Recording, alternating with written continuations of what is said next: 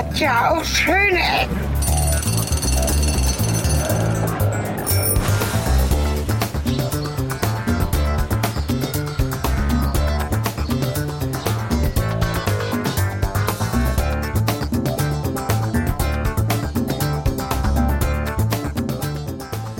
Willkommen zurück zu Schöne Ecken. Wir kommen zu einer weiteren Folge mit Gästin. Hallo Lynn. Hallo. Mit einem ganz besonderen Thema. Wir haben es ja schon öfter gehabt. Im Winter kommen wir nicht raus, kommen wir nicht rum und haben Herzensthemen drin. Letztes Jahr war es ja so ein bisschen Dune und äh, andere Themen. Und ähm, was mich tatsächlich schon lange immer wieder berührt und bewegt hat, ist das Thema Synchronsprechen. Wie es sich ergeben hat, Du bist Synchronsprecherin, das äh, freiberuflich. Richtig. Und machst das immer mehr. Und ich finde das ganz, ganz, ganz, ganz faszinierend. Ich bin zwar von dem Thema ein bisschen weggekommen. Wir erfahren noch warum, aber ich bin da ursprünglich, ich kannte jeden Sprecher per Namen, jede Sprecherin, habe alle wiedererkannt und musste immer überlegen, oh, wo ist denn der her? Und das ist etwas, was ich ganz toll finde, weil es auch so stimmenzentriert ist und die, die uns hören, wissen, dass wir uns für Geräusche interessieren, für Architektur interessieren, für Stadtkultur, aber auch für Stimmen. Und deswegen heute das Herzensthema Stimmen.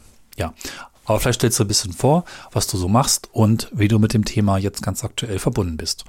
Ja, ich bin Lynn. Wir kennen uns. Und ähm, ich bin Schauspielerin. Die meisten SynchronsprecherInnen sind SchauspielerInnen. Ja. Also, es heißt immer Synchronsprecher. Es ist eigentlich Synchronschauspiel. Ja, ja. Nur der Beruf des Synchronschauspielers, das klingt so ungewohnt, also bleiben wir auch bei Synchronsprecher. Sehr genau. gut. Obwohl es gar nicht vernünftig gegendert ist. Ne? Das ist Richtig. eigentlich auch schade. Und du bist jetzt relativ frisch dabei. Du hast das in der Vergangenheit auch schon mal gemacht. Ich weiß, dass du seit einem Jahr ganz stark dabei bist. Wir hatten mhm. dich ja auch in den Bahnhelden schon dabei, weil du jetzt regelmäßig unterwegs bist. Das Synchronsprechen passiert ja in den großen Städten. Hamburg, Berlin, im Ruhrgebiet gibt es ein paar oder Köln vielleicht, er weiß ich gar nicht. München kannst du ja noch mal erzählen. Und äh, da kann man dich ja als begeisterte Jungbahnfahrerin hören. Heute hören wir dich als begeisterte Schauspielerin. Ja, das ja, Bahnfahren ermöglicht genau. mir meinen Beruf, ja. äh, den Beruf auszuüben. Ja. Ähm, richtig, ich bin seit einem Jahr aktiv Vollzeit dabei mit dem Synchronsprechen und habe früher Theater gespielt und auch vertont, auch im Bereich Videospiele, Gaming. Synchron habe ich damals nicht gemacht und mhm. ähm, seit einem Jahr widme ich mich dem Synchronisieren von Filmen, Serien, aber auch dem Vertonen von Videospielen. Stimmt, das vergisst man manchmal, dass natürlich Spiele auch Sprecherinnen und Sprecher brauchen, vielleicht manchmal auch nicht immer synchron, weiß ich gar nicht, da werden ja auch wahrscheinlich viele Textbausteine erstellt, aber dass das ein Riesenbereich ist, der eben auch übersetzt werden muss. Ne? Genau. Richtig, ja. wir sprechen dann von Lokalisierung. Ja. Wir haben auch sehr viele Beispiele dabei und ich würde sagen, wir gehen vielleicht mal gleich in eins rein. Das ist aus Fight Club und ich habe hier etwas gemacht, was ich so vorher noch gar nicht gehört habe. Ich habe mich mal erstmal zwei, äh, äh, die beiden Sprachen, also Englisch und Deutsch, nebeneinander geschnitten. Da müsst ihr auch gar nicht genau zuhören, was da gesagt wird. Wir hören das gleich auch nochmal im Original, sondern erstmal vor allen Dingen die Verschiedenartigkeit. Da könnt mal darauf achten, wie die Sprachqualität ist, die Sprachmelodie, die Räumlichkeit, weil nämlich eigentlich alles verschieden ist und das hat auch jeweils seine Vor- und Nachteile, über die wir bestimmt noch mehr sprechen werden. Ich spiele einfach mal kurz dieses Beispiel rein. Oh, it's late. Hey, hey, thanks for the beer. You're welcome. Just find a hotel. Was? What? Ein Hotel. Hotel. Ja. Ask me. einfach. Ich weiß Was du meinst. Gut. Liter Bier, du schaffst es immer noch nicht zu fragen. Was? Du hast mich angerufen, weil du auf der Straße sitzt. Oh, hey, Nein, nein, no, no, das? Just frag endlich. Lass das Vorspiel und frag einfach. Wer, that das be problem? Ist es ein problem zu fragen? Can I stay at Könnte ich your bei dir place? übernachten? Ja. Thanks.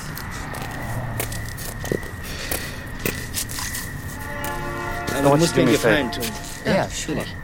Ich will, dass du mich schlägst, so hart du nur kannst. So, so das Beispiel. Und was man, glaube ich, hören kann, ist, dass ja, ich habe, ähm, als ich jung war, habe ich mich total gefreut, wie klar, wie, wie schön eigentlich die Sprache im Synchronsprechen ist. Weil natürlich die Schauspieler direkt am Mikrofon arbeiten können und weil sie sich auf die Stimme konzentrieren. Und ich schaue seit, weiß nicht, 10, 15 Jahren Filme eigentlich konsequent auf Englisch, weil es mir inzwischen sprachlich, glaube ich, gelingt, da gut genug drin zu sein. Und es ist viel schwerer zu verstehen. Dafür ist es oft viel natürlich noch mehr an der Szene, vielleicht etwas nuancierter oder also wie empfindest du das? Also was sind die Vor- und Nachteile erstmal überhaupt, warum macht man das? Schweckt ja ein bisschen drin, aber auch was sind die Herausforderungen? Wir merken auch, die, die Dauer von den Sätzen sind unterschiedlich lang. Ähm, ganz viel drin. Ne? Also wie ist das für dich? Was hast du gelernt? Ich fand es zum einen total spannend, das jetzt einmal so übereinander geschnitten zu hören. Und ähm, ja, aus meiner Sicht höre ich natürlich auch ganz viel das Handwerk dahinter, das gesamte Gewerk, also die verschiedenen Disziplinen, die an einer Synchronisation beteiligt sind. Das ja. fängt mit der Übersetzung an, mit der Rohübersetzung, äh, geht weiter mit der mit dem Dialogbuch, der eigentlichen Synchron, der lippensynchronen Übersetzung, geht dann weiter ähm, über natürlich auch die Besetzung, Aufnahmeleitung, Disposition der Sprecher. Dann aber natürlich bei der eigentlichen Aufnahme beteiligt äh, ist die Regie, der Ton, der Sprecher und der Cut, der Schnitt, der Synchronschnitt. Mhm. Und all diese vier ähm, ja, Handwerke, Disziplinen sorgen dafür, dass diese Tonspur möglichst synchron erstellt werden kann. Und das höre ich tatsächlich in ja. erster Linie ja, ja. schon das hinter den Kulissen. Ähm, ich war sehr überrascht. Also ich finde es wahnsinnig akkurat. Ja. Also ja, einige Sätze sind ein bisschen länger oder kürzer, äh, was dem geschuldet ist, denke ich, dass unsere Sprache mitunter aus mehr Buchstaben und äh, Silben besteht, um das Gleiche zu sagen. Mhm. Und dann sind wir auch schon beim Thema, warum braucht man überhaupt Synchronisationen? Ja. Beim Englischen ist man vielleicht noch dabei, dass man sagt, da komme ich mit dem Original noch gut hinterher.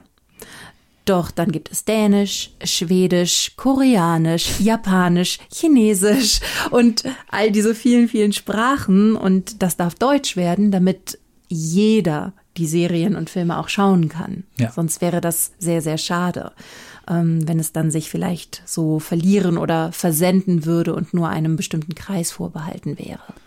Genau, also es ist ja ein Thema von Inklusion. Also mhm. wir haben da in Deutschland ein sehr schöne, sehr hohes Niveau an Inklusion, weil natürlich auch wird ja wirklich geschauspielt. Es gibt andere Länder, wo Synchron spielen und also vielleicht wirklich dann sprechen ist, wo eine Person, oftmals ein Mann leider, so kenne ich es zumindest aus polnischen und russischen Produktionen, früher mag sich geändert haben, aber dass dann eine Person alles spricht und vielleicht auch gar nicht unbedingt spielt. Ich weiß gar nicht, wie das ist. Also es ist auf jeden Fall sehr, sehr schwierig und ich finde, es ist nicht sehr nicht so gut, weil die Personen, die nur die Version gucken können, kriegen eine ganz entfernte Version von, von dem Film oder von dem, von dem Produkt während das, äh, wenn es wirklich nachgespielt wird, dichter dran ist, wenn auch nicht eins zu eins das Gleiche. Ne? Wir merken das gleich noch, wir hören es gleich nochmal ähm, etwas auch ausführlicher, die, die Sequenz nochmal auf Deutsch und auf Englisch an und ihr könnt wirklich mal vergleichen, wie auch die Übersetzung gemacht wird, wie die Wortwahl ist, ähm, wie die Sprachmelodie ist, wie gut auch die Sprecher zu den Original passen. Soweit ich weiß, wird das zwar versucht, aber es gibt teilweise auch Riesenunterschiede, wo man dann sich fragt, warum ist denn gerade dieser Sprecher oder diese Sprecherin für diesen Originalschauspieler gewählt worden? Und das hat was zu tun mit Verfügbarkeit manchmal oder auch mit Personen, die sich vielleicht auch verändern. Der Schauspieler wird älter und die Synchronschauspielerin, Schauspieler wird auch älter und es passt halt irgendwann nicht mehr. Ne? Ganz genau, ja. ganz genau. Also dieses Feststimme, abonniert sein auf einen bestimmten Schauspieler oder eine bestimmte Schauspielerin, das gibt es immer weniger. Ja. Also das tritt immer mehr in den Hintergrund und man schaut sehr genau bei jeder Produktion, welche Stimme passt jetzt richtig, richtig gut. Und so teilen sich verschiedene Sprecher und Sprecherinnen auch ja. ihre Schauspieler. Das ist interessant, dass du sagst, weil ich war früher, also in meiner Synchronhörphase, ne, so quasi mit 15 bis vielleicht 25, 30 so, immer super sauer, wenn der Stammsprecher nicht mehr zu hören war, weil ich irgendwo oder ja, man verliebt sich, man verbindet sich mit der Person und man würde ja auch nicht erwarten, dass, dass ein Schauspieler im Original seine Stimme komplett wechselt, aber gleichzeitig ist es sehr schwierig. Vielleicht kann auch der Schauspieler, der den Synchron spricht, nicht die gleiche Bandbreite oder er wurde mal als Comedy-Sprecher gecastet und plötzlich macht der, wie heißt denn das, das Vorbild, das Original, gibt es da einen Namen für einen speziellen, dein, dein, dein das Vorbild Original. Das Vorbild, ne? ja, ja, genau. Ja. Also macht dann plötzlich eine Weiterentwicklung und vielleicht passt es einfach nicht mehr. Ne? Absolut. Ist, äh, ich finde das interessant. Absolut. Genau, ich würde sagen, wir hören mal rein. Das ist auch, sind auch ein bisschen längere Beispiele. Ich hoffe, dass euch das nicht langweilt, aber ich denke, es ist ganz spannend, vor allem auch ohne den Film zu sehen, mal zuzuhören. Auch deswegen, weil wir ein Podcast sind, der sich ja auch mit Atmo und Geräuschen befasst. Also ihr könnt auch ein bisschen auf den Hintergrund drauf achten. Ich finde ja, Film ist immer auch Hörspiel ohne das Bild. Und da hören wir jetzt nochmal einen Fight Club rein. Einerseits, weil der Film meines Wissens damals Preise gewonnen hat für die Synchronisation, die sehr, sehr gut ist. Und auch ein Film ist für mich, den ich selbst sehr schätze, war lange Zeit mein Lieblingsfilm. Und ähm, ich bin auch sehr verliebt in die Stimmen, gerade in Andreas Fröhlich, Edward Norton und Brett Pitt ist Tobias Meister. Genau, Tobias Meister. Beide sehr tolle Stimmen und ich glaube, dass das ist auch das, was es ausmacht beim Synchronsprechen, Hören. Alle sind für ihre Stimmen gecastet. Es mhm. mag Schauspieler geben, die vielleicht nicht die beste Stimme haben, aber damit viel machen und dennoch vielleicht trotzdem vielleicht nicht ein bisschen quiekig sind, vielleicht auch nicht gut sind, am Set aufgenommen zu werden. Kann ja einfach passieren. Und trotzdem ist Edward Norton Edward Norton, der nur weil die Stimme vielleicht nicht ganz so voll ist, wie man sich das wünscht, wird er nicht, äh, nicht, nicht castet, hat andere, andere Qualitäten. Das heißt, man könnte auch sagen, Synchronsprechen ist eine Optimierung. Ja. Es wird noch besser, es wird noch mehr auf den Punkt gebracht, es wird noch verständlicher. Ja, mit diesen Gedanken hören wir uns jetzt mal ein in Fight Club. Die Sequenz ist die gleiche, wir haben ein bisschen mehr. Erst auf Deutsch, dann auf Englisch. Oh Gott, die Zeit rennt. Äh, hey, danke für das Bier. Keine Ursache. Ich bräuchte ein Hotel. Was? Was? Ein Hotel. Ja. Frag einfach.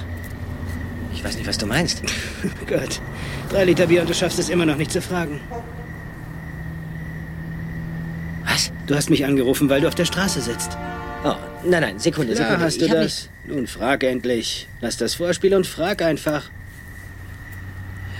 Nicht, Wäre wär, wär das für dich ein Problem? Ist es ein Problem zu fragen? Könnte, könnte ich bei dir übernachten? Ja, Danke. aber du musst mir einen Gefallen tun. Ja, natürlich. Ich will, dass du mich schlägst, so hart du nur kannst. Was? Ich will, dass du mich schlägst, so hart du nur kannst. Lassen Sie mich zu Tyler Durden ein paar Worte sagen. Tyler kellnerte darüber hinaus manchmal auf Empfängen im luxuriösen Pressman Hotel. Er war der Guerilla-Terrorist auf dem gastronomischen Sektor. Nicht zugucken, ich kann nicht, wenn du guckst. Er verfeinerte nicht nur die Hummer Bouillon, er furzte auf Baisers, rotzte auf geschmorten Sellerie und was die Sahne in der Pilzsuppe betrifft, mir. Na los, sag's ihm. Sie ahnen es sicher. Du, du, du willst einfach bloß, dass ich auf dich einschlage? Komm schon. Los, tu mir den Gefallen. Wieso? Wieso? Ich weiß nicht wieso, keine Ahnung. Ich habe mich nie geprügelt, du? Ich auch nicht, aber das ist gut so. Quatsch ist es nicht. Was weißt du über dich, wenn du dich nie geprügelt hast? Ich will nicht ohne Narben sterben. Nun mach schon, schlag mich, bevor ich Schiss bekomme. Oh Gott. Das ist doch verrückt. Ich, Gut, dann sei verrückt. Lass krachen, Mann. ich weiß nicht, ob das gut ist. Ich auch nicht. Draufgeschissen. Sieht doch kein Schwein. Was kümmert's dich? Das ist doch verrückt. Ich soll dich schlagen? Genau. Ja, wohin? Etwa ins Gesicht? Überrasch mich. Das ist doch vollkommen bescheuert. Bist du irre? Du hast mir aufs Ohr gehauen. Gott, entschuldige, tut mir leid. Au, scheiße. Wieso aufs Ohr, Mann? Fuck. Total versaut, ich weiß Nein, nicht. das war super. Oh. Ach, wir mal kurz anhalten, weil eigentlich reicht's bis da. Gut, ja. Genau. Ähm, ja, ich weiß nicht, ob du schon erste Gedanken hast, sonst können wir auch direkt ins Englische springen. Wir können direkt Machen wir das Englische, ins genau. Englische gehen. Oh, it's late. Hey, thanks for the beer. Yeah, man. We should find a hotel. What? What? A hotel. Yeah. Just ask, man. What are you talking about? Three pitchers of beer and you still can't ask. What? You called me because you needed a place to stay. Oh, hey, hey, no, no, no. Yes, you I, I did. didn't mean. So just ask. Cut the foreplay and just ask, man. Would, would that be a problem? Is it a problem for you to ask? Can I stay at your place? Yeah. Thanks. I want you to do me a favor. Yeah, sure. I want you to hit me as hard as you can. What? I want you to hit me as hard as you can. Let me tell you a little bit about Tyler Durden. Tyler also worked sometimes as a banquet waiter at the luxurious Pressman Hotel. He was the guerrilla terrorist of the food service industry. Do not watch. I cannot go when you watch. Apart from seasoning the lobster bisque, he farted on meringue, sneezed on braised endive, and as for the cream of mushroom soup, well. Go ahead. Tell him. You get the idea. What do you want me to do? You just want me to hit you? Come on. Do me this one favor. Why? Why? I don't know why. I don't know. Never been in a fight. You? No, but that, that's a good thing. No, it is not. How much can you know by yourself? You've never been in a fight. I don't want to die without any scars. So come on, hit me before I lose my nerve. Oh, God. This is crazy. So go crazy. Let her rip. Hey, I don't know about this. I don't either, but who gives a shit? No one's watching. What do you care? Wait, what, this is crazy. You want me to hit you? That's right. What, like in the face? Surprise me. This is so fucking stupid. Motherfucker! You hit me in the ear! Well, Jesus, I'm sorry. Ow! Christ! By the ear, man! Ah, I fucked it up. Kind Oh, that was perfect.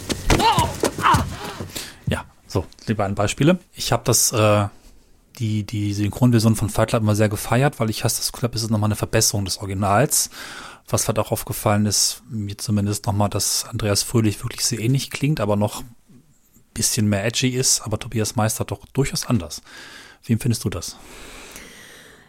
Ich finde, da hört man sehr, sehr schön, ähm, dass beim Spielen, Schrägstrich, Sprechen auch eine gewisse Körperlichkeit mitgeliefert wird. Und wenn man sich vor Augen führt, mhm. dass wenn man im Synchronstudio nicht am Set ist, nicht die Moves hat, ähm, gegebenenfalls jetzt in diese Schlägerei reingeht, gilt es als Sprecher, Sprecherin, das mit in die Stimme zu transportieren, Ja. ohne ein Geräusch dabei zu machen. Das heißt, wir deuten zwar schon Bewegungen Ja. an und ähm, all das nur unsere Kleidung, unsere Schuhe, unsere Hände dürfen das Pult nicht berühren, wir dürfen nicht gegen das Mikrofon stoßen. Das heißt, wir spielen alles mit der Stimme und müssen auch eine gewisse Körperlichkeit da hineinlegen. Und ich finde insbesondere bei Tobias Meister hört man das sehr, sehr schön, wie er ähm, diese Nuancen, diese Facetten in der Stimme vom Original abnimmt und auch herstellen kann, Ja. ohne dass er gerade in dieser Schlägerei ist. Und das finde ich an dem Beispiel eigentlich sehr schön von diesem, Ja. von diesem ruhigen Dialog, dann wo wirklich diese Sequenz mit dieser Körperlichkeit dann kommt und man hört es sehr gut in der Stimme. Also Ja. genauso wie du gerade sagtest, eigentlich ist eine Synchronisation auch ein Hörspiel und wenn ich mir klassische Hörspiele auf Deutsch anhöre und jetzt mal so isoliert, ohne ein Bild, die Synchronisation, dann ist das, die Synchronfassung fast noch besser gespielt Ja, als viele ja. Hörspiele. Weil auch beim Hörspiel sitzt du in der Regel an einem Tisch oder stehst in einem Raum, an einem Pult und hast manchmal noch den Luxus, mit deinen Kollegen zusammenzusprechen. Diese Aufnahme stammt von circa 1999, 2000, so um die Wende. Und ähm, damals wurde meines Wissens nach noch zusammen aufgenommen. Das heißt, die Chancen, dass Andreas Fröhlich und Tobias Meister gemeinsam im Atelier standen und hinter dem Mikro zusammen diesen Dialog gespielt haben, ist noch relativ hoch. Inzwischen nimmt wirklich jeder Sprecher seine Rolle alleine auf.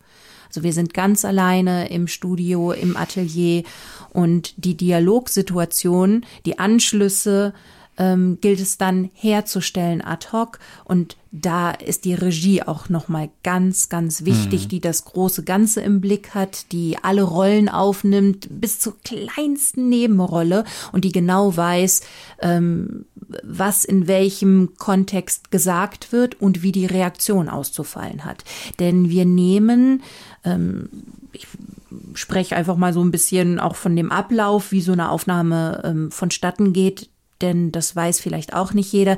Wir nehmen Dialoge ähm, nicht am Stück auf, also auch längere Passagen, sondern wir nehmen Take für Take auf. Und ein Take ist ungefähr im Schnitt acht bis maximal zwölf Sekunden lang und besteht aus ein bis zwei Sätzen. Schon ab drei Sätzen wird es relativ schwierig, denn darin sind Pausen, Verzögerer, Verspieltes, Verlächeltes.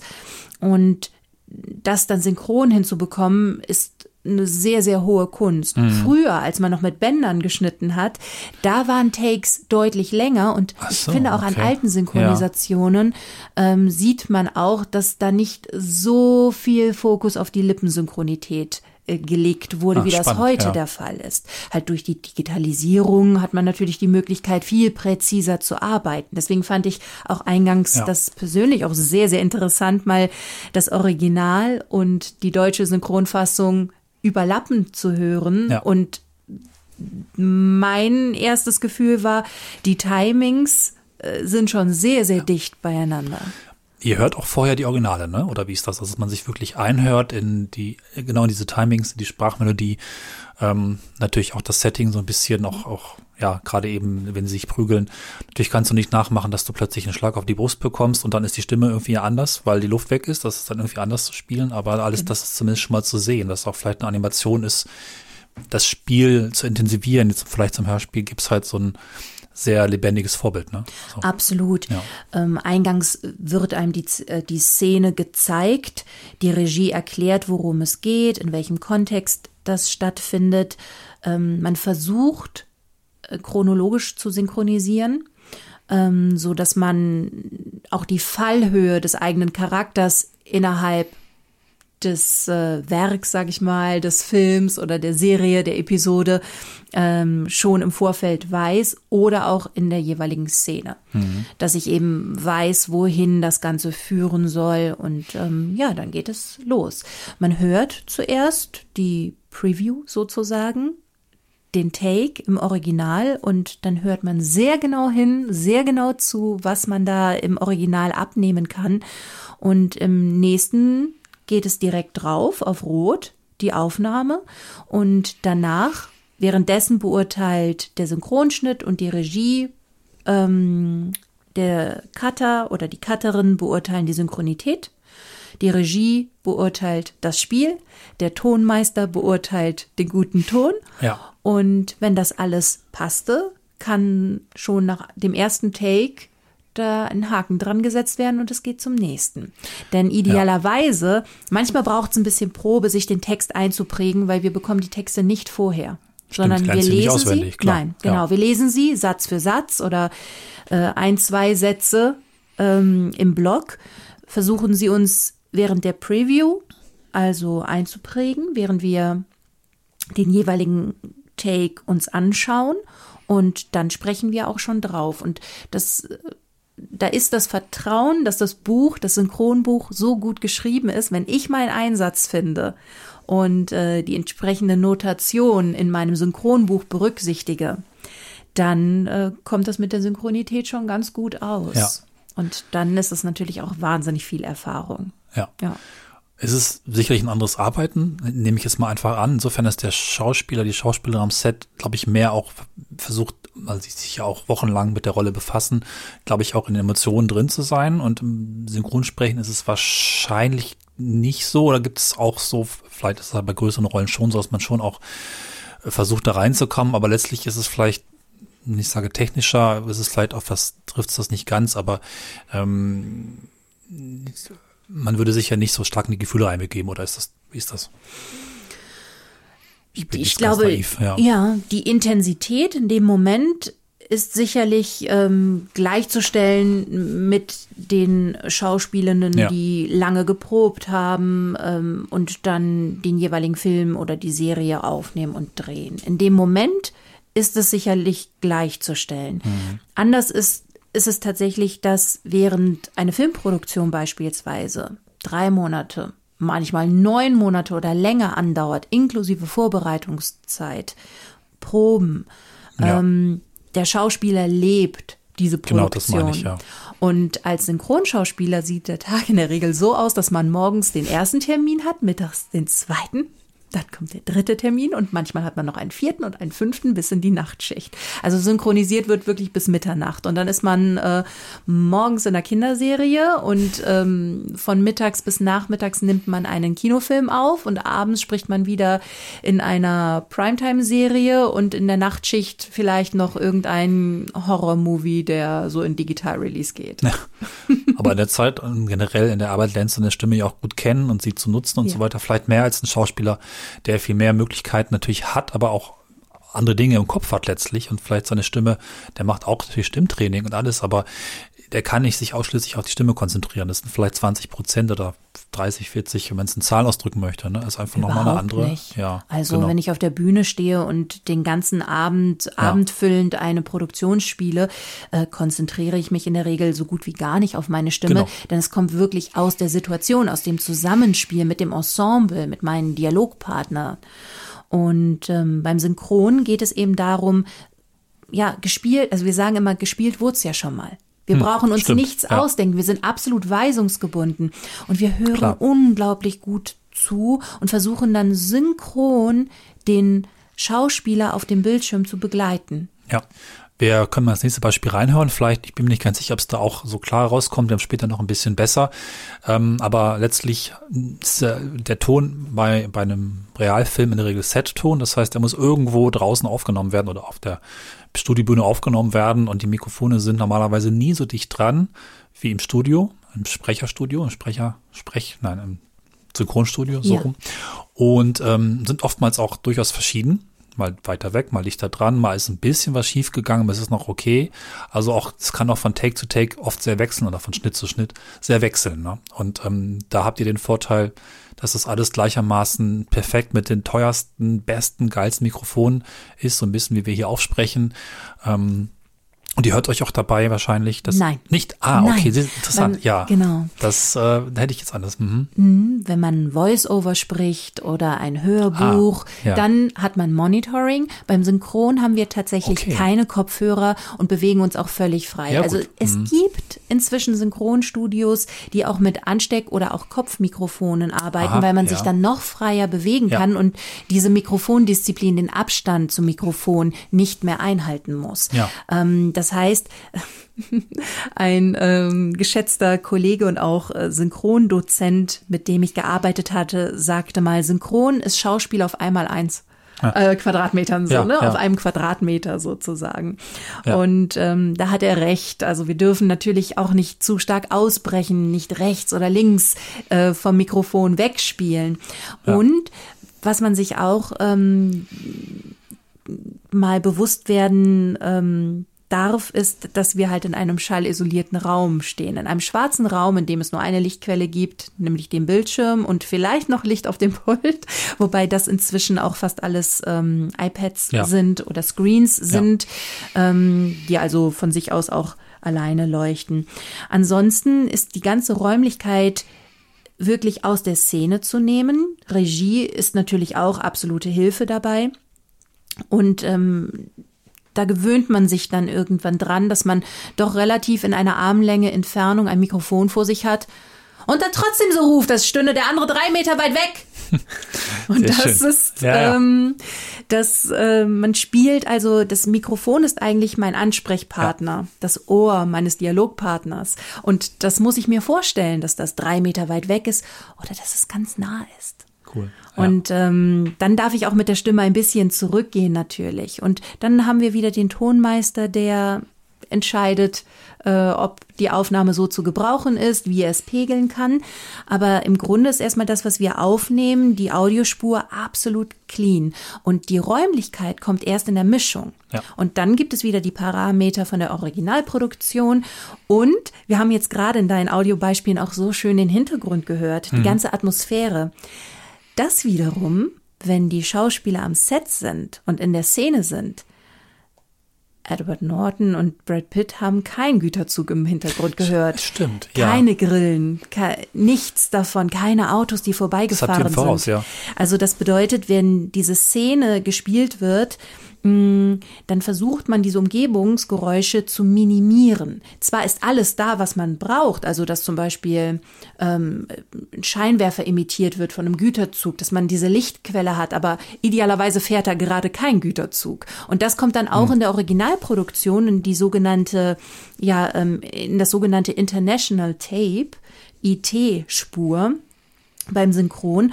Und warum produzieren die Hollywood-Filme so? Weil die Filme lokalisiert werden, weil sie synchronisiert ja. werden. Und dann geben sie im Grunde die ganze Atmo clean ab, damit die in jeder Produktion gleich ist, damit die Synchronstudios die Aufnahmen wieder richtig ja. räumlich reinmischen können, nach den Vorgaben von der Originalproduktion. Ja, um es mal anders zu formulieren, eigentlich ist alles, was man hört, außer den Stimmen der Schauspieler und Schauspielerinnen gebaut, damit man am Ende genau das tauschen kann. Ne? Also einschließlich der Geräusche. Ja, Foley genau. nennen Ja, alles. Körpergeräusche, genau, Synchrongeräusche, richtig. Klappern, Rascheln, nichts davon darf eigentlich am Set.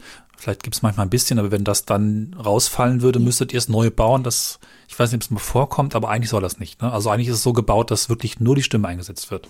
Genau. Ja. Idealerweise wird nur die Stimme eingesetzt, richtig. Und in der Originalproduktion die Geräusche, die dann rechts und links aufgenommen werden, beispielsweise bei einer Tischsituation, da hat man Geschirr, da hat man Besteck.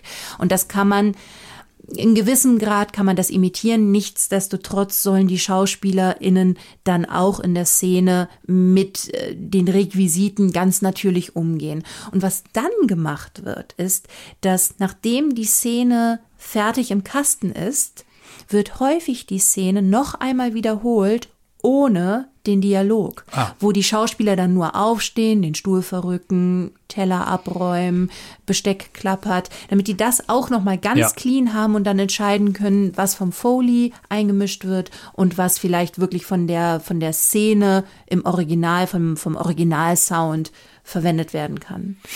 Ja. Mhm. Und ähm, ich weiß gar nicht, ob es überhaupt dann noch am Ende in den Originalaufnahmen der Schauspieler noch Geräusche gibt. Normalerweise wird es ja freigeschnitten, nennt man das, glaube ich. Also, aber wenn es im allerschlimmsten Fall ein Geräusch gäbe, müsste das für die internationale, internationale Tonspur nachgebaut werden, damit es dann wieder da ist, wo ihr es nicht habt. Ne? So ist es. Zum Beispiel Kusslaute. Ah, okay. Schöner Klassiker. Küssen Gut, ist äh, eine ganz spannend. natürliche Sache und das wird vom Original abgenommen. Klar. Und ähm, mitunter bietet das äh, International Tape keine Möglichkeit, ähm, die Atmer und die Schmatzer und die Kusslaute da anzuliefern und dann dürfen die natürlich nochmal hergestellt werden während der Synchronisation. Genau. Und wenn kein Anspielpartner oder Partnerin da ist, dann küsst man seinen Handrücken. Ach so, okay, gut. Alles klar. Genau, ich würde sagen, wir hören trotzdem noch mal rein. Und ich habe jetzt gedacht, wir machen mal erst die englische von, ich habe es noch nicht gesagt, von Zurück in die Zukunft, Back to the Future.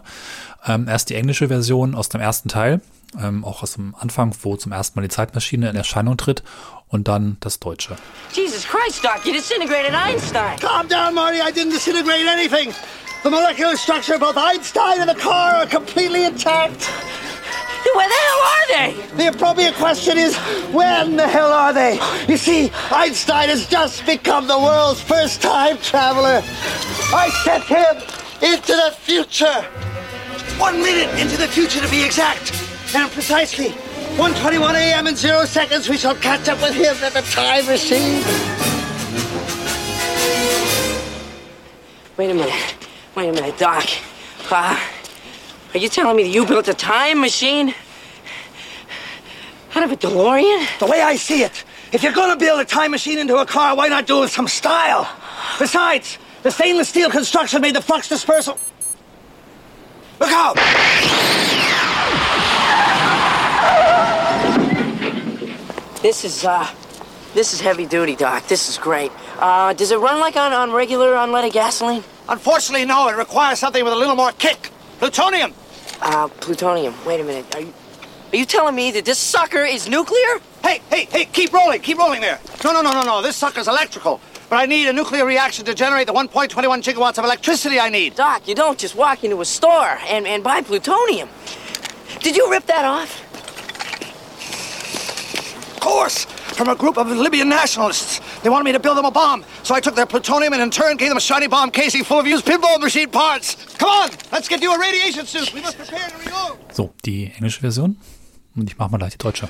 Jesus Christ, Doc, Sie haben Einstein aufgelöst. Immer mit der Ruhe, Martin. Ich habe überhaupt nichts aufgelöst. Die molekulare Struktur sowohl von Einstein als auch von dem Wagen ist vollkommen intakt. Wo zum Geier sind Sie dann? Die angemessene Frage lautet, wann zum Geier sind Sie? Ist ja nicht klar. Einstein ist soeben der erste Zeitreisende der Welt geworden. Ich habe ihn in die Zukunft geschickt.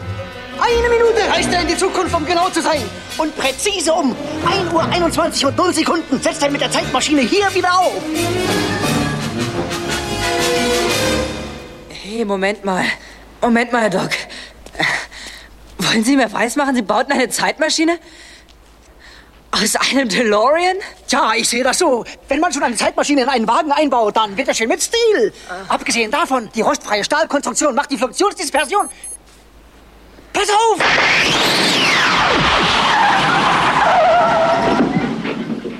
Das ist, äh, das ist echt stark, Doc. Das ist fantastisch. Ähm, fährt ihr auch mit normalem bleifreien Benzin? Dummerweise nicht. Er braucht schon etwas mit etwas mehr Kick. Plutonium. Äh, Plutonium, warten Sie mal. Wollen Sie, wollen Sie mir sagen, diese Kiste fährt mit Atomenergie? Hey, hey, willst du wohl weiterfilmen? Nein, nein, diese Kiste fährt elektrisch, aber ich brauche die Atomreaktion für die 1.21 Gigawatt Leistung, die nötig ist. Doc, Doc, man geht nicht einfach so in den Laden an der Ecke und kauft eine Portion Plutonium. Haben Sie das geklaut? Äh, natürlich von einer Gruppe libyscher Nationalisten. Sie wollten von mir eine Bombe gebaut haben. Ich habe das Plutonium genommen und ihnen eine wunderschöne Bombe gegeben, brandvoll mit Schrott aus alten Flippern. Du kriegst jetzt einen Strahlenschutzanzug. Wir machen eine neue Füllung. Ja, das war's. Sehr schön. Kult. Ja. Und ich merke auch bei solchen Filmen, dass ich die selten auf Englisch gehört habe. Und bei neueren Filmen ist es genau andersrum. Die habe ich dann selten auf Deutsch gehört, wenn sie englische Filme sind oder englischsprachige. Mhm. Ja. Verstehe. Spannend ist, dass sie hier sehr, sehr schnell gesprochen haben. Ne? Da ist extrem ja. viel drin gewesen. Und auch das Marty ist ja gerade am Anfang extrem erschöpft und außer Atem, was da nicht ganz rüberkommt. Aber wie siehst du es? Was hast du gemerkt? ähm, ja, also das sind für mich Synchronfassungen, die natürlich Kultstatus erreicht haben, aus dem Grund, äh, den du gerade angeführt ja. hast. Das sind Filme der Kindheit. Ja. Zumindest in unserem Alter, unserer Generation. Und ähm, ich denke, da hört man auch sehr gut, dass einfach damals die Digitalisierung nicht in dem Maße vorangeschritten war, wie das heute ist und es viel aufwendiger war ähm, diese Synchronfassung herzustellen, äh, diese Synchronität zu gewährleisten, also diese Timings zu gewährleisten. Und ähm, bei Fight Club, finde ich, hört man schon deutlich, deutlich ähm, die Verbesserung technisch, mhm. technischer, in technischer Hinsicht, dass es eben noch präziser geworden ist. Ich glaube, er hat früher auch länger gebraucht, oder? Es gab ja wahrscheinlich einen Grund, warum Filme dann teilweise ein halbes Jahr später erst auf den deutschen Markt gekommen sind da kann da jetzt kein Faktor, aber doppelt, dreifach so lange man gearbeitet ja. haben, wird man schon. Ne? Ein Grund ist sicherlich ja. auch, dass der Verleih in Deutschland erstmal abwarten wollte, wie der Film in den USA ah, oder okay. in dem jeweiligen ja. Land dann ankommt. Dann wurden die Rechte für andere Länder geklärt und ähm, der Verleih ist auch in der Regel der Kunde, der eine Synchronisation okay. bis mhm. heute in Auftrag gibt. Ähm, also es gibt ja die Produktionsfirmen, die einen Film produzieren und dann gibt es eben noch mal einen Distributor oben drüber. Und das sind dann die, die sich auch um die Synchronisation, die Lokalisierung in anderen Ländern kümmern. Ja. Das heißt, man hat auch deswegen vielleicht abgewartet, weil es auch durchaus teurer war. Ich meine, heutzutage ist es günstiger. Gleichzeitig gibt es viel mehr zu synchronisieren. Wir hatten Spiele, Serien mhm. sind länger, sind äh, vom, vom Material her viel, viel mehr und das spielt alles mit rein. Ne? Absolut. Ja. Eine Sache, die deutlich auch eine Veränderung in der Qualität der Synchronisation ähm, hervorgebracht hat, ist eben dieses Zusammenaufnehmen. Wenn früher zusammen mhm. aufgenommen wurde, also der Doc und Marty, also der deutsche Doc und der deutsche Marty zusammen vor dem Mikrofon standen, dann gilt es natürlich auch, ähm, dass jeder seinen Einsatz findet und so weiter und so fort. Und gegebenenfalls wurde mal da, wenn das Spiel zwischen den beiden sehr, sehr schön war, auch wenn vielleicht hier und da die Synchronität nicht perfekt getroffen wurde. Vielleicht wurde da auch schon mein Auge zugedrückt mhm. und den Take hat man dann, die Aufnahme hat man dann stehen lassen und sich dann eher zugunsten des Spiels ja. entschieden. Andersrum, wenn ein Sprecher einen schlechten Tag hatte und äh, partout mit seinen Einsätzen und seinem Text nicht hinterherkam und der andere war immer on point, ja, alle durften dann wiederholen. Ach so, okay. Mhm. Bei Sex in the City der Serie gibt es vier weibliche ähm, Hauptfiguren und die vier Ladies standen auch in Deutschland und auch in den anderen Ländern, nehme ich an, immer gemeinsam vor Mikrofon, mhm. wenn Szenen vorkamen, wo alle vier Figuren zusammen spielten. Was wahrscheinlich im Grundsatz besser ist, oder? Wenn man sich da noch irgendwie einschwingt, aber aufwendiger, teurer, Terminprobleme sind vorprogrammiert und so weiter. Ne? Also Richtig. Aus schauspielerischer Sicht ja. ist es immer schön, mit Kollegen zu ja, spielen. Ja. Absolut.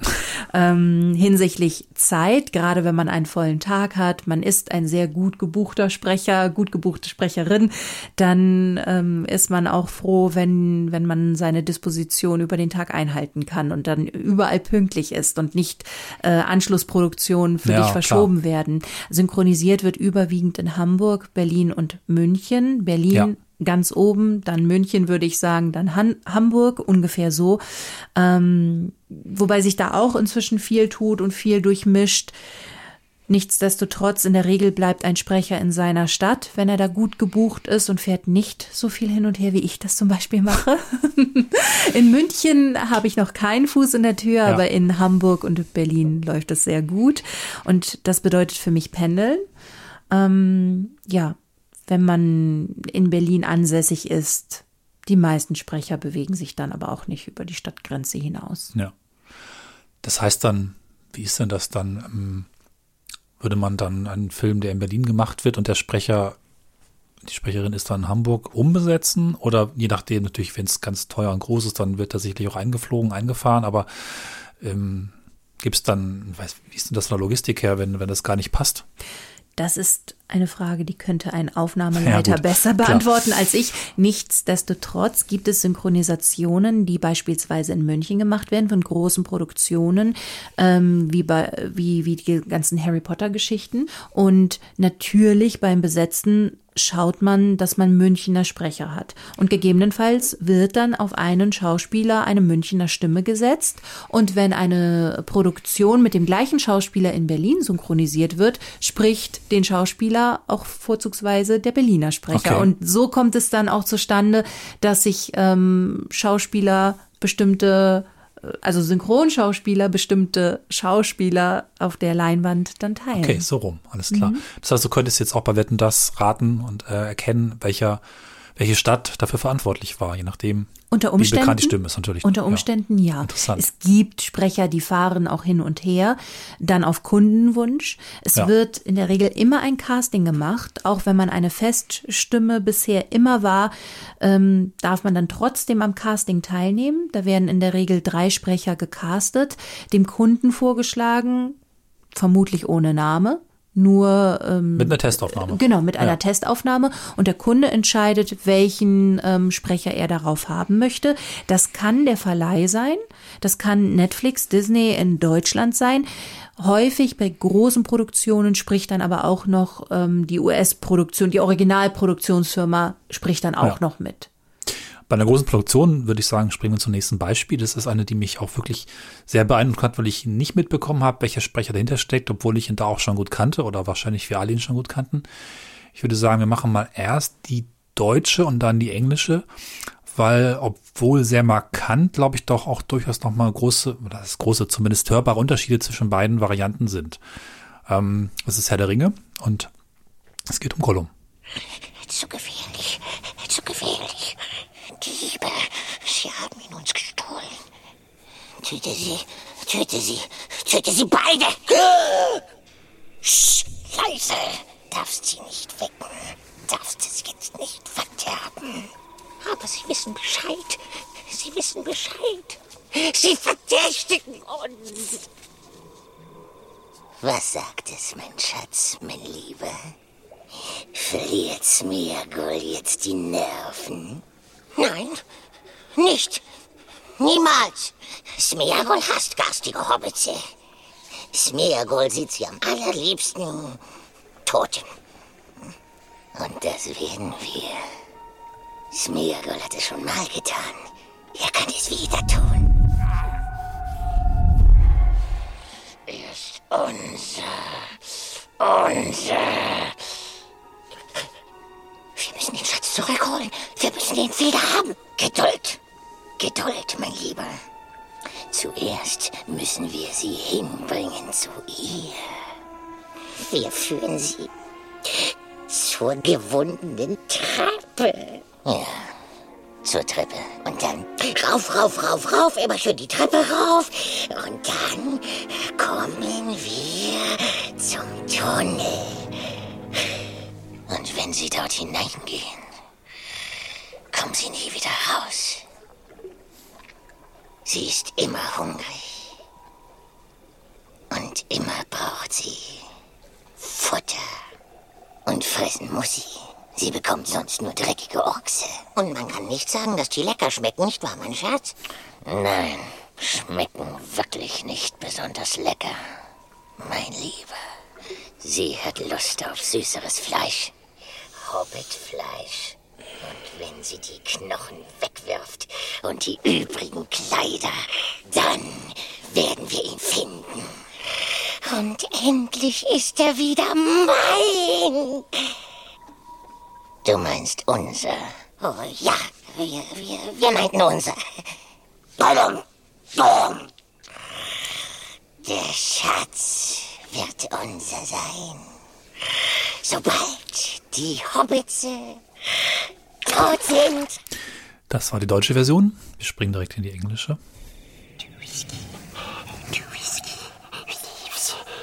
Stole it from us.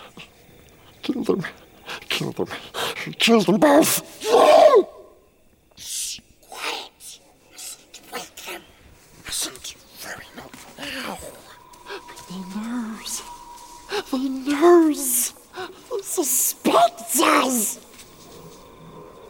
What's it saying, my precious, my love? Smeagol losing his nerve. No. Not. Never. Smeagol hates nasty hobbitses. Smeagol wants to see them. Dead. And we will. Smeagol did it once. He can do it again.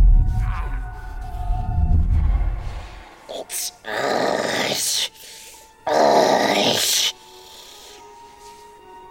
must get the precious. We must get it back. Patience. Patience, my love. First, we must lead them to her. We lead them to the winding stair. Yes, stars, and then up, up, up, up, up the stairs we go until we come to the tunnel. And when they go in, there's no coming out. She's always hungry. She always needs to feed. She must eat. All she gets is filthy oxes. And that doesn't taste very nice, does it, precious? No. Not very nice at all, my love. She hungers for sweeter meats, hobbit meat. And when she throws away the bones and the empty clothes, then we will find it and take it for me.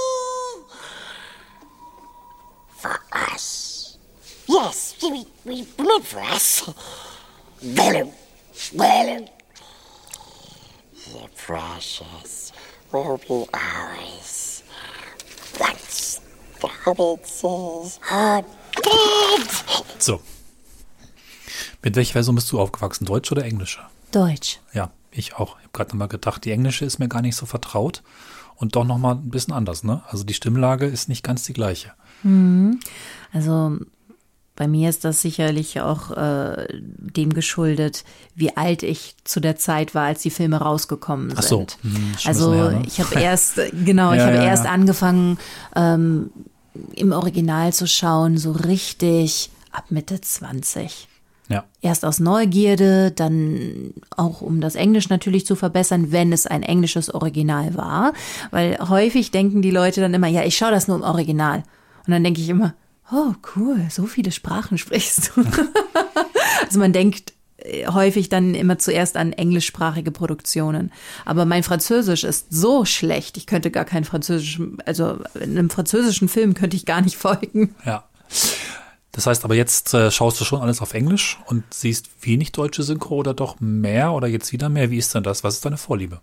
Inzwischen schaue ich alles auf Deutsch, einfach weil es mich interessiert, äh, Kollegen, Kolleginnen zu hören, wie haben die das gemacht. Ich switche auch immer gerne hin und her, nur das ist eben dieser, ja, das berufliche Interesse daran, einfach mehr zu lernen und mhm. ähm, ja, auch rechts und links zu schauen, wie haben andere die ein oder andere Herausforderung gelöst. Denn was ich dann auch höre, gerade wenn, wenn man dann ins Original reinhört, sind eben diese ganzen, das Spielerische, die Charge, äh, ja. äh, wie wird geatmet, wo wird verzögert, wo bricht die Stimme und wo ist sie ganz klar. Ja. Und das versucht man natürlich beim Zuhören auch sofort zu übernehmen, auch in der Geschwindigkeit, wie dann gearbeitet wird, um das direkt anzuwenden. Und mitunter gibt es dann echt Szenen, wo ich sage, wow, das ist richtig schwierig zu spielen gewesen. Wie war denn das im Original? Und dann wechsle ja. ich die Tonspur. Und ähm, manchmal denke ich, äh, hätte man das vielleicht noch besser machen können? Meistens muss ich sagen, vieles ist wahrscheinlich wirklich das Optimum unter den Bedingungen, wie die jeweilige Arbeit, Arbeit ja. entstanden ist. Bei mir ist so, ich bin so ein bisschen zwiegespalten. Ich habe jetzt tatsächlich mehr eigentlich verordnet, konsequent Englisch zu gucken, seit vielen Jahren eigentlich schon, auch weil ich es tatsächlich lernen möchte. Aber ich muss auch sagen, ich verstehe auf Deutsch mehr. Und ich, wenn man so will, vielleicht war ich eine Zeit lang einen gewissen Stolz und habe mir jetzt am letzten Jahren erlaubt, die englische Version mit englischen Untertiteln zu gucken.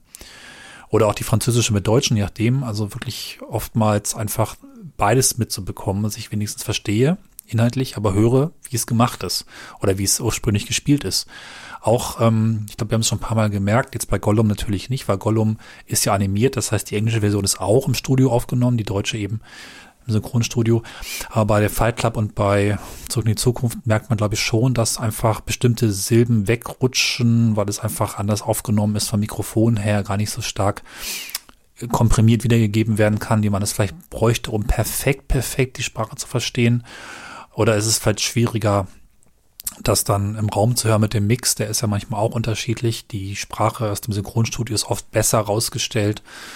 Ja, deswegen ich weiß gar nicht, die perfekte Variante gibt's fast gar nicht. Im Englischen fehlen mir Nuancen, weil ich die Sprache nicht 100% kann, lange nicht. Aber im Deutschen mag dann auch wieder was verloren gehen, gerade wenn es um Sprachspiel, um Wortwitz geht, den ich vielleicht auf Englisch verstehen würde, obwohl es dafür im Deutschen keine Entsprechung gibt. Also ich finde es gar nicht so leicht, sich da zu entscheiden, wenn man beides eigentlich machen kann. Ne? Mhm. Wir springen da noch ein Beispiel, wo man das auch merken kann, wo da auch Unterschiede sind. Und ähm, eins, was ich jetzt mal habe, das ist aus einem relativ alten Film, Sneakers, die Lautlosen von, ich glaube, 91. Und da hören wir Robert Redford und ein paar andere Charaktere. Ich glaube, Sidney Poitier ist auch zu hören. Ähm, das ist ein bisschen längere Sequenz, aber ich finde sie ganz interessant.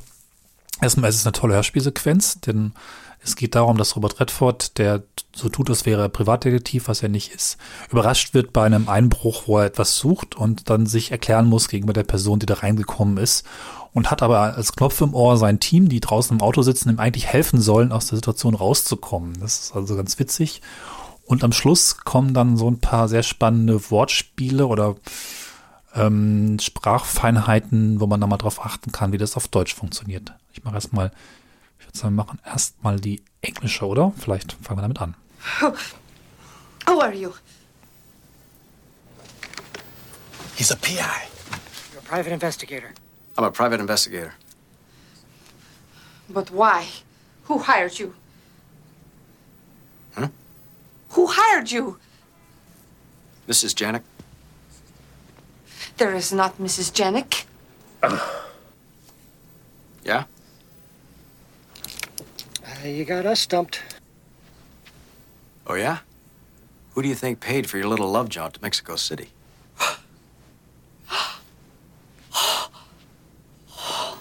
that was good. Velma. Velma Janik. She lives in Montreal where she handles her family's real estate holdings. Vast real estate holdings. Farms, banks, shopping malls.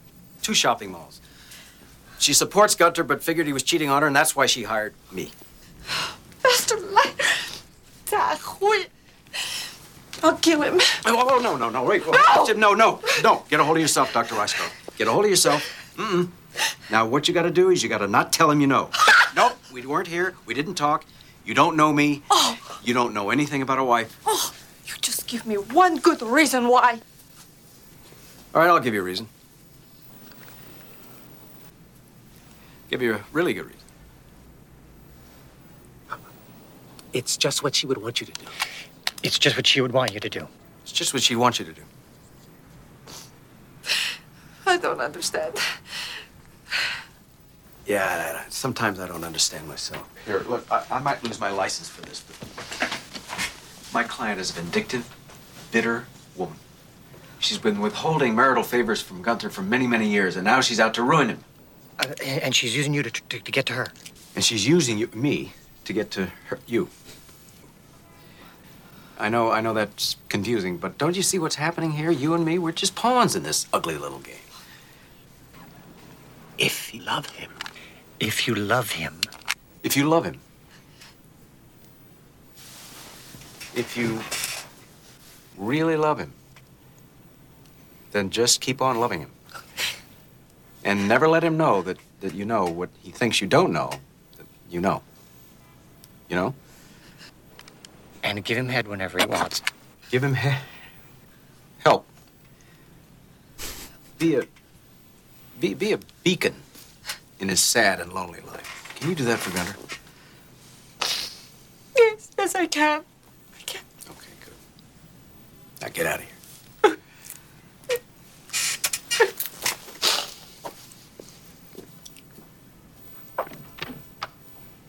Give him head. Be a beacon.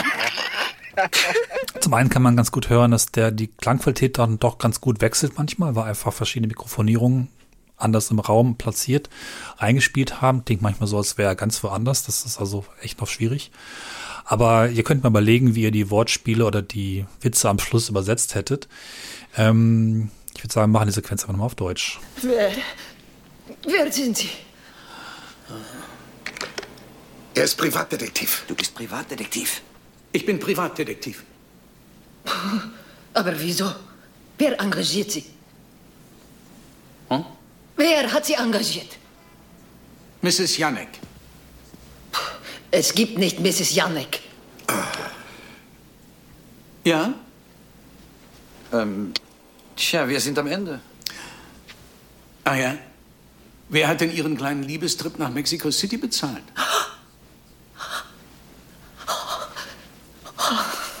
Das war gut.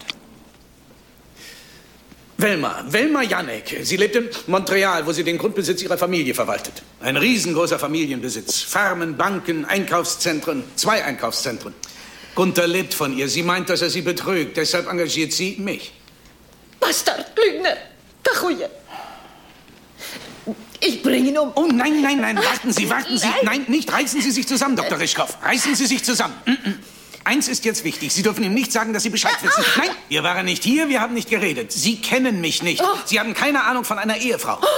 Nennen Sie mir einen guten Grund, warum? Na gut, ich sage Ihnen einen Grund. Ich sage Ihnen einen richtig guten Grund. Genau das erwartet sie von Ihnen.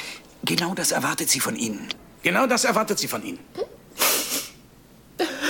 Das verstehe ich nicht. Tja, manchmal verstehe ich mich selbst nicht. Hören Sie, ich, ich könnte meine Lizenz dafür verlieren. Meine Klientin ist eine verbitterte, rachsüchtige Frau. Sie hat Gunther seit vielen, vielen Jahren die ehelichen Freuden vorenthalten und jetzt ist sie darauf aus, ihn zu ruinieren. Äh, und sie will durch dich an sie ran. Und sie will durch dich, äh, mich, an ihn, äh, sie ran. Ich weiß, ich weiß, das ist verwirrend, aber sehen Sie denn nicht, was hier vor sich geht? Wir beide sind nur Marionetten in diesem schmutzigen Spiel. Marionetten? Wenn Sie ihn lieben. Wenn Sie ihn lieben. Wenn Sie ihn lieben. Wenn Sie ihn wirklich lieben, dann sollten Sie ihn einfach weiterlieben. Okay. Und lassen Sie ihn nie wissen, dass, dass Sie wissen, was, wie er denkt, Sie nicht wissen, dass Sie es wissen. Wissen Sie? Und blasen Sie ihm ein, wenn er will. Blasen Sie mir äh, den Marsch. Werden Sie, werden Sie sein Werkzeug in seinem tristen, einsamen Leben? Wollen Sie das für Gunther tun? Ja, ja, das kann ich, das kann ich. Okay, gut. Und jetzt gehen Sie raus.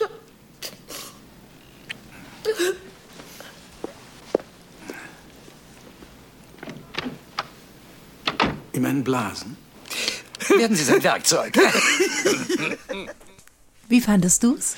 Ähm, ich fand das beim ersten Mal gucken, als ich den Film, ich habe diesen Film, der lange Zeit auch mein Lieblingsfilm war in der Phase, äh, dann war ich dann ganz erstaunt teilweise, wie es ähm, übersetzt wurde oder dass es einfach anders ist. Ich meine, Gefälp ist nicht, oder ja, Gefälp ist nicht Blasen Sie den Marsch. Das eine ist äh, hilfreich sein, das andere ist offensichtlich eher konfrontativ sein. Ne? Und Beacon ist ja, muss ich nachgucken, heißt Barke und ähm, Werkzeug. Naja, also es ähm, hat irgendwie nochmal eine andere Konnotation im Deutschen, aber letztlich wahrscheinlich gab es kaum, kaum andere Möglichkeiten, da mit der Zeit und den Silben, die man hat, was Passendes zu bauen. Aber ich fand es irgendwie ganz süß und ganz witzig.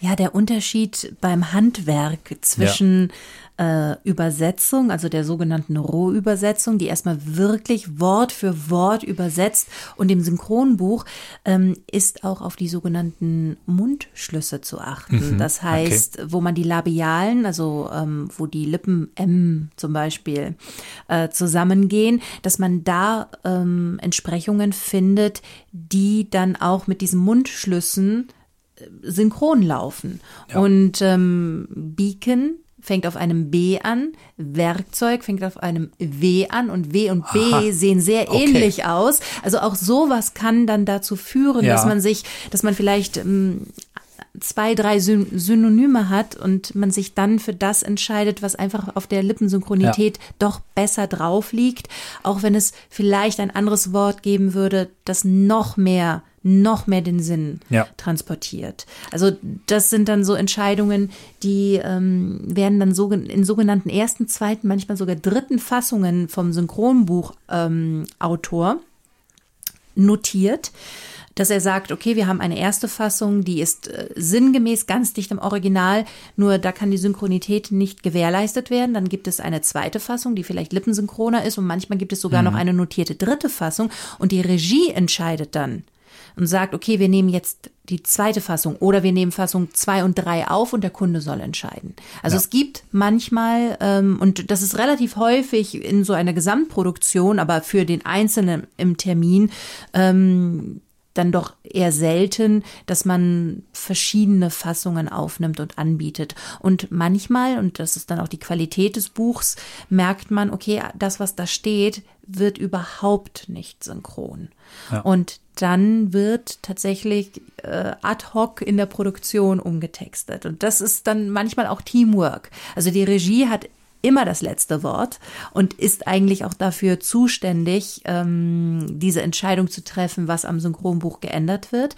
Der Cut notiert diese Änderungen, nicht Nichtsdestotrotz, Synchroncutter haben die Erfahrung, die sind dafür da, Audiospuren absolut synchron auf ein Original zu schneiden und geben dann auch manchmal noch ähm, ja. Inf Infos rein und, und, und, Tipps.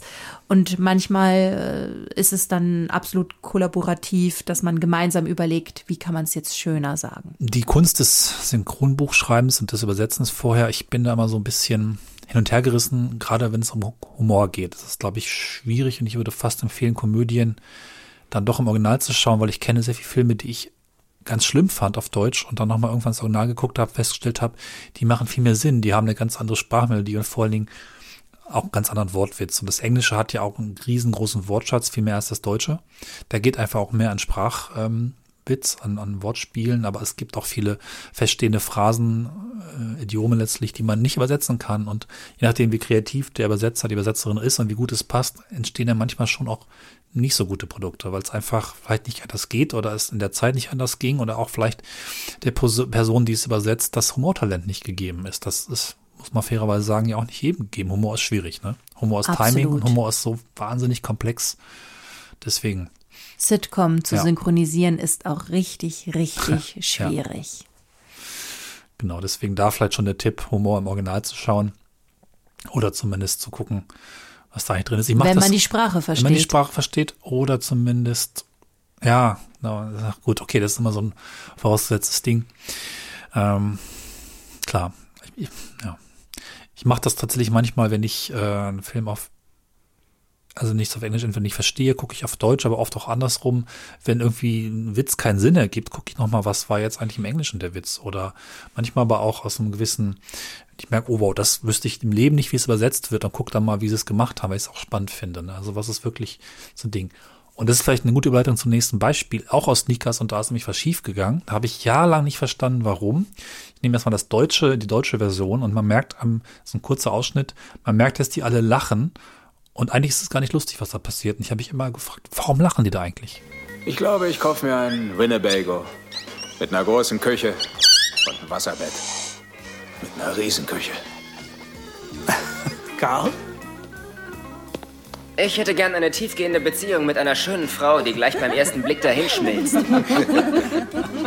so gut ist die Bezahlung auch wieder nicht, Karl. So, also die lachen da irgendwie. Okay, das ist vielleicht ein bisschen witzig, ein bisschen frech, aber eigentlich ist es nicht lustig. Und man hört im Hintergrund, dass da so irgendwas mit Luftballons ist. Und das ist mir auch visuell nie aufgefallen. Erst irgendwann dann mal auf der englischen Version. Und zwar der Schauspieler von Karl, übrigens River Phoenix, nimmt eine Luftballons mit, was ist da drin, Helium, und äh, atmet das ein. Und auf Englisch äh, passiert dann das. So I think I'm gonna buy me a Winnebago. With a big kitchen, waterbed, big kitchen. Carl? I'd like to have a deep relationship with a beautiful woman who melts from the very first time her eyes meet. We're not getting paid that much, Carl. Ja, also offensichtlich auch wahrscheinlich genauso gespielt mit Helium. Und da habe ich mal gefragt, hätte man ja einen Effekt drauflegen können, wahrscheinlich, oder hätte auch einen Luftballon sich besorgen können, weiß ich gar nicht. Es ist schlichtweg wohl vergessen worden. Ne? Und dann ist auch der Witz weg. Und das ist ein bisschen schade, weil hätte man sicherlich was machen können. Ne? Absolut. Ja. Vielleicht wollte der Synchronsprecher Frank Schaff auch kein Helium einatmen. Naja. Das wissen wir nicht. Aber es ist, ähm, es ist, witzig. Aber in der Praxis ist es schon so. Ich hatte zum Beispiel neulich eine Produktion, da waren einige Szenen in einem Operationssaal und mit Mundschutz. Wir hatten ja. nun alle dank der Pandemie äh, Mundschutz ah, ja. auch dabei, Masken, Mund-Nase-Masken und ähm, haben die dann natürlich aufgezogen ja. und haben da es dem Tonmeister schon ein bisschen leichter gemacht, diesen ja. Sound herzustellen. Es ist aber auch so, dass ähm, Trinklaute beispielsweise unter Umständen, je nachdem wie präsent das in einem äh, Dialog äh, eingemischt ist, dann wird einem ein Glas Wasser gereicht und dann hm. trinkt man tatsächlich, ja. während man, ähm, während man spricht.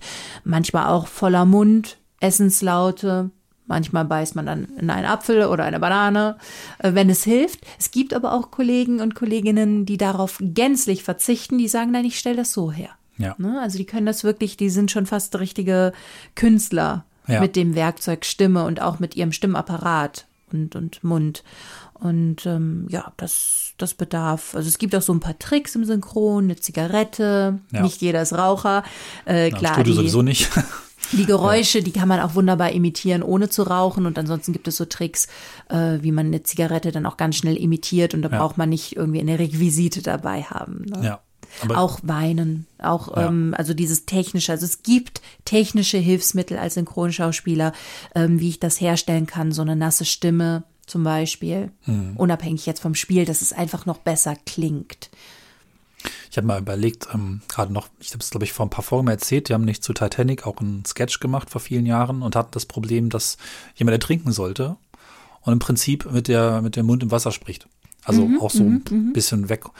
Das weiß ich gar nicht, ob man das überhaupt nachbilden kann, ob es einen Trick gibt. Wir sind ins Schwimmbad gegangen, haben es da aufgenommen. Das kann natürlich ein Synchronsprecher nicht machen gibt natürlich Richtig. relativ selten solche Situationen, wo dann wirklich die Stimme durch irgendwas, jetzt Maske, gutes Beispiel, oder durch andere Dinge beeinflusst ist. Aber das wird dann schon schwierig, ne? Ja, absolut. Ähm, es kommt auf die Produktion und sicherlich auch auf den, ja, auf die Größe der Rolle an. Es gibt auch deutsche Synchronfassungen, wo dann wirklich ähm, die Regie sagt, die Figur liegt gerade auf dem Boden und das klingt dann anders. Ja. Ich möchte, dass mein Synchronschauspieler auch auf dem Boden liegt. Ja. Und dann wird das alles umgebaut und geangelt, damit das herzustellen ist. Ähm, das ist nicht die Regel, aber wahrscheinlich doch ein bisschen häufiger, als man denkt. Ja. Also, dass man dann mhm. wirklich schaut, okay, die Person sitzt jetzt super relaxed irgendwo in einem Sessel, dass man zumindest einen äh, Hocker oder irgendetwas zur Verfügung stellt, damit der Schauspieler mehr in diese Stimmung und auch in diese Körperlich ja. Körperlichkeit reinrutschen kann. Was vielleicht mal streifen können, du hast ja viel jetzt von deinen eigenen Erfahrungen erzählt, aber noch nicht ganz konkret, wo man dich hören kann. Es gibt ja schon einiges und das kann ja die eine oder andere Hörerin auch interessieren. Was, was, was ähm, hast du gemacht in den letzten Monaten? Die letzte große Veröffentlichung, ja. über die ich sprechen kann, ist Call of Duty, das ja. Computerspiel. Da kann man mich hören, ähm, klassisch im Synchron. Ich habe im Sommer mitgewirkt in der Produktion in dem Kinofilm Nope von ja. Jordan Peele. Ähm, dann hier und da auch kleinere Rollen, wie jetzt zum Beispiel in Lost Symbol auf RTL Plus, gerade jetzt im Dezember angelaufen. Auf Paramount Plus laufen demnächst drei Serien an, in denen ich mitwirke, okay. auch in kleinen Rollen. Und ähm, ja, es ist querbeet. Die Rollen werden bei mir jetzt immer größer. Man fängt klein an. Klar, ähm, klar. Und äh, ja, die nächste Produktion steht in den Startlöchern, aber zum jetzigen Zeitpunkt darf ich leider genau. noch nicht sagen, welche Netflix-Serie in der zweiten Staffel es sein wird. Vielleicht können wir es im nächsten Jahr mal irgendwann verraten, aber ja. bis dahin ist es so, genau. Ja. Ähm, ja, was haben wir noch? Also ich habe ja noch mal ein Beispiel, wo was schiefgegangen ist, und zwar bei Star Wars. Ähm, ich sag mal vielleicht noch nicht was. Mich würde interessieren, ob das alle auch hören. Ich habe vorher ein bisschen recherchiert und tatsächlich ist es nicht allen Zuschauenden aufgefallen, dass hier was nicht stimmt. Die spiele die deutsche Version von Star Wars Episode 6 in der Special, hieß das Special Edition, die Version aus den 90ern, die neuere, die dann auch wieder ins Kino kam. Jedenfalls sitze ich hier erstmal fest. Und ich habe nicht die geringste Ahnung, wo ich bin. Vielleicht kannst du mir helfen. Komm her, setz dich hierher. Ich verspreche dir, ich werde dir nichts tun, also komm schon. Na schön. Möchtest du was essen? Ist dir was aufgefallen oder was dich daran gestört hat? Ja, der Essfehler. Ja. Das berühmte Star Wars-Lispeln. Und weiß man, ich bin da nicht so firm hinter ja. den Kulissen. Wie kam das zustande? Tatsächlich, ähm, man liest darüber, dass es einen Studiobrand gab und die Originalbänder der Synchronaufnahmen aus den 80ern sind verloren gegangen und hat dann aus dem Film, aus der deutschen fertigen Mischung, rückwärts extrahiert die Sprachaufnahmen oder die, die Ton, die, die, die, ja, die Sprache, um das dann neu zu mischen. Denn äh, die Special Edition war die erste Ausgabe in Dolby Stereo 5.1. Das heißt, der Film hat aus, aus den USA einen komplett neuen Mix bekommen. Und im komplett neuen Mix sollten dann die alten Sprachaufnahmen wieder eingefügt werden, die nicht mehr da waren. Also musste man sie aus dem alten deutschen Mix herausfummeln und dann dort einsetzen. Interessant ist, dass angeblich in der Blu-ray-Fassung, die dann nochmal 10, 15 Jahre später gekommen ist, der Fehler behoben wurde. Entweder mit Digitaltechnik wiederhergestellt oder anders nochmals aus dem alten Film besser extrahiert. Keine Ahnung, wie sie es genau gemacht haben, aber soll wohl tatsächlich dadurch entstanden sein, dass man mit dem ganzen drumherum Geräuschen die Sprache nicht mehr sauber rausbekommen hat, zumindest in den 90ern. Ne? Also das, äh, und das ist teilweise richtig schlimm. Es betrifft auch fast alle Charaktere. Obi-Wan lispelt teilweise noch viel mehr. Yoda lispelt, glaube ich, auch. Luke lispelt, alle lispeln. Episode 6 ist besonders schlimm. Äh, fand ich, hat mir damals, hat mich das total gestört. Ist halt einfach schief gegangen. Vielleicht ging es damals nicht besser. Wir hören trotzdem vielleicht nochmal einfach, weil es interessant ist, auch da die englische Fassung, die ist zwar nicht fehlerhaft, aber nur um mal die Stimme zu hören, die bei ähm, Lea, also bei Carrie Fisher, auch durchaus nochmal anders ist. Well, looks like I'm stuck here. Trouble is, I don't know where here is. Maybe you can help me. Come on, sit down. I promise I won't hurt you. Now come here. Alright. You want something to eat? Also ich finde, sie klingt wesentlich tougher, auch tiefer, mhm. ja, und aber auch also nicht so mädchenhaft. Ne? Ja, eine ja. ganz andere Stimmcharakteristik. Ja. ja. Mhm. Und das ist ganz witzig, weil ich erst Jahre später bemerkt habe, dass, und da fiel es mir wie Schuppen aus den Ohren, könnte man sagen, dass die Sprecherin, du hast ihren Namen, glaube ich, im Kopf, der Deutschen, ja. Carrie Fischer. Susanna Bonasewicz. Ja, kennen bestimmt ganz viele, in, äh, zumindest in meinem Alter, als Bibi. Bibi Blocksberg ist nämlich die gleiche Sprecherin. Jetzt dürft ihr euch mal bei diesem Ausschnitt aus Bibi vorstellen, dass das Lea wäre. Bibi, bis drei. Bei euch im Hochhaus, ja? Nee, ihr kommt doch wirklich, ja? Klar, und ich habe tolle Kassetten von meinem Bruder. Und meine Mutter gibt mir noch einen Kranz Leberwurst mit und einen Topf mit Apfelschmalz. Oh, prima. Und seid pünktlich, ja? Oh, bin ich aufgeregt. Soll ich mich noch ruhig zaubern? Ich werde es mal versuchen. Ene, mene, mu. Bibi, finde Ruh.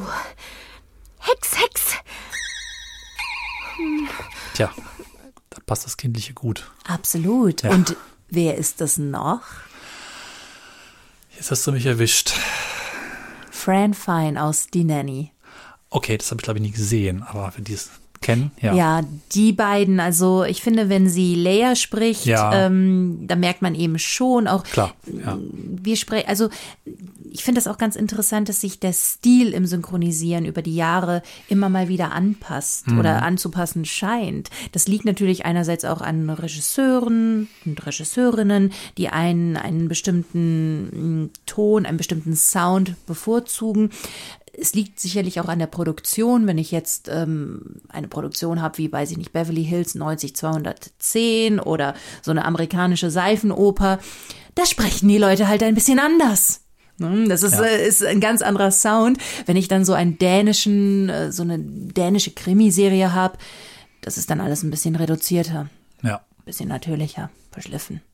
Und ähm, da gibt es halt ganz viele verschiedene Nuancen und als Synchronschauspieler sollte man die auch alle irgendwo diese Stile bedienen können, die dann gerade gefragt sind.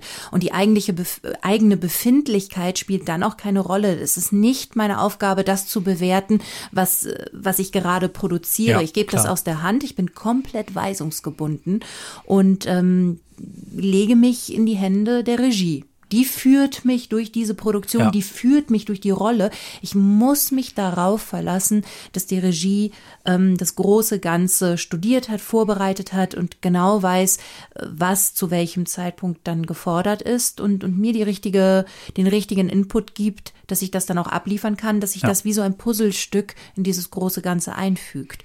Und ich finde gerade bei ähm, Susanne hört man das eben sehr schön, dass sie über die Haltung an ihre Stimmfärbung geht. Mhm. Ähm, weil wenn wir uns Leia optisch vorstellen, dann haben wir die hübsche junge Frau ähm, und all das, was ihre Stimme transportiert, passt auf diese Erscheinung. Und deswegen finde ich sie nicht fehlbesetzt. Nö, ne? also, Während ja. Carrie Fisher mit ihrer Originalstimme ja wo, woanders herkommt und auch in diese Rolle hineinschlüpft, natürlich. Also sie spielt ja, also sie ist ja nicht Leia, sie spielt Leia. In dem Moment ist sie Leia. Ja. Und ähm, ihre, ihre eigene Stimme und wie sie spricht, das gilt es dann eben auch über die Haltung anzupassen. Und ich glaube, das ist etwas, was Synchronschauspieler oder Voice Actors ähm, besonders gut können, dass ihre eigene Stimme in ihrer in Differentiallage, in dieser bequemen Sprechweise, dann nach oben und unten eine gewisse Range hat, weil man sich in eine ganz neue Figur hineinversetzt. Und diese Figur spricht anders, atmet anders, macht andere Pausen, ähm, lispelt vielleicht. Mhm. Und was ich auch schön fand an dem anderen Beispiel, was du eingespielt hast, da haben wir einen ähm, Akzent, einen Dialekt, also einen Akzent in dem Fall gehört. Und das sind ja. wir auch im deutschen Synchron kaum kaum gewöhnt. Ähm, Akzente, vielleicht, die werden dann von, von Sprechern, die Hochdeutsch sprechen, häufig hergestellt. Also, ne, es sind keine Russen, die dann Deutsch sprechen, sondern es ist jemand, der Hochdeutsch Deutsch spricht und dann einen russischen Akzent drauflegt. Mhm. Und Dialekte, bayerisch, österreichisch, ähm, Schwäbisch, das hören wir im Synchron gar nicht. Und ich weiß, dass es viele Leute in der Synchronbranche gibt, die sich dafür stark machen, diese Farbe in die deutsche Sprache ja. wiederzubringen und nicht dieses Standarddeutsch. Ja, Klischee eigentlich dann teilweise. Ja. Oder wenn ein Akzent kommt, ist es ein Klischee. Aber wenn ich einen schottischen Schauspieler habe, dann ist es ein schottischer Schauspieler, der klingt schottisch, der hat einen schottischen Akzent, aber er spielt ihn nicht. Ja. Oder gut, manche variieren damit natürlich auch nochmal, die können das auch spielen, aber es ist nochmal eine andere, eine andere Art wahrscheinlich, ne, letztlich. Mhm. Und ähm, zumal man dann manchmal auch, wenn ich jetzt einen Südstaaten-Akzent habe, der im Film ja auch aus bestimmten Grund eingebaut ist, dann vielleicht doch, ob dann sofort ein bayerischer, gespielter Akzent passt oder ob es nur so ein blödes Klischee bedient, ist auch kritisch. Ist, glaube ich, weniger geworden, war früher noch in den 80ern, 70ern wahrscheinlich stärker, aber man muss da sehr aufpassen und manchmal, das Deutsche hat ja auch gar nicht so viel Akzente, wie man im Englischen haben kann. Und wenn ein Film bewusst damit spielt, dann wird es schon schwierig. Entweder man lässt es komplett weg oder es wird schnell vielleicht auch peinlich. Genau, richtig. Ja. Peinlich sollte es nicht werden. Genau. Es soll auch nicht komödiantisch werden. Und ähm, ja, da gilt es dann sicherlich so den, den richtigen Weg zu finden. Nur hier und da, ich denke gerade an die Serie äh, Andor, Star Wars, Endor. Äh, wir haben uns auch privat ja schon darüber ja. unterhalten. Der Hauptdarsteller ist ähm, Südamerikaner, hm. soweit ich weiß. Und spricht auch Englisch mit seinem Akzent aus seinem Heimatland oder Lateinamerika. Ich glaube, er Ja. kommt aus Lateinamerika. Ja, okay. Und ähm, das hat man bewusst auch schon in Rogue One kommt diese Figur vor. Und man hat diesem Schauspieler seinen Akzent bewusst gelassen, weil von der Hintergrundgeschichte, ähm, ohne jetzt zu, zu viel zu, zu, zu spoilern, dieser ähm, Akzent, der nirgendswo im Universum, in der, in der Lore von Star Wars vorkommt, durchaus Sinn ergibt für diesen Ursprung, wo diese Figur herkommt die sich völlig lost fühlt und dann eben in, in, in die Zivilisation eintaucht. Und ein Aspekt ist, dass alle um sie herum immer anders sprechen und er nie dazugehört. Mhm. Und in der deutschen Fassung Okay, hat man auf ja. den Akzent verzichtet zugunsten des Standarddeutschs und ähm, hat eben ein das, ja diese Nuance fällt natürlich dann komplett hinten rüber. Ne? Ja, also die also- ganz bewusst von der Produktion, von den Autoren ähm, bei der Besetzung getroffen wurde, ihm diesen Akzent zu lassen, um einfach diese Isolation dieser Figur in dem großen Ensemble noch deutlicher herauszustellen. Ja, also es ist spannend, was würde man machen, wenn man überlegt, das vielleicht nachzubilden? Was ist denn eigentlich die Option?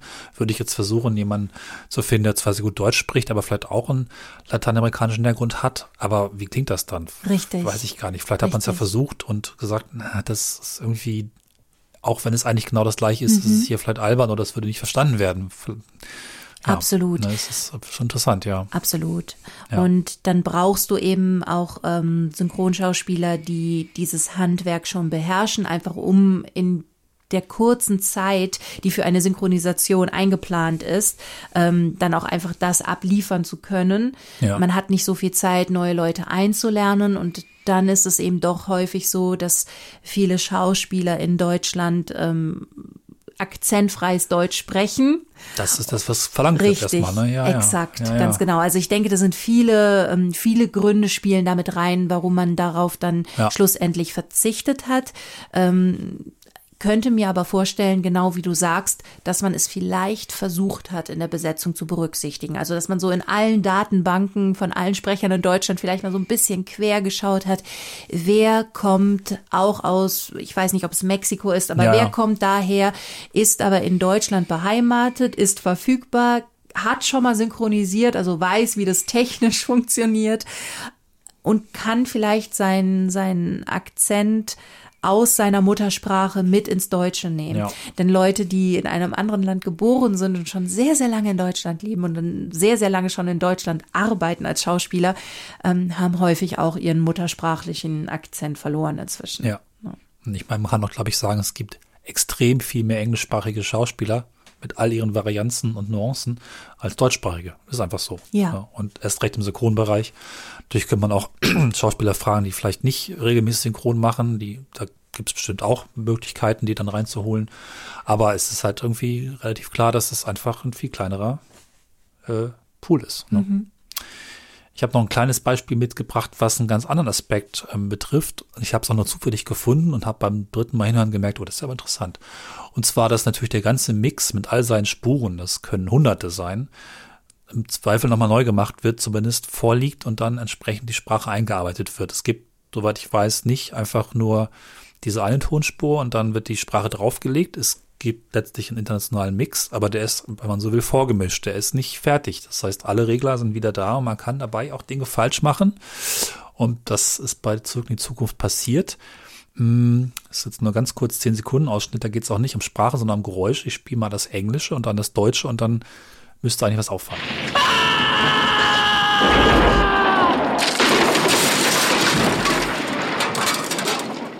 So, dann war doch ein bisschen Sprache, aber.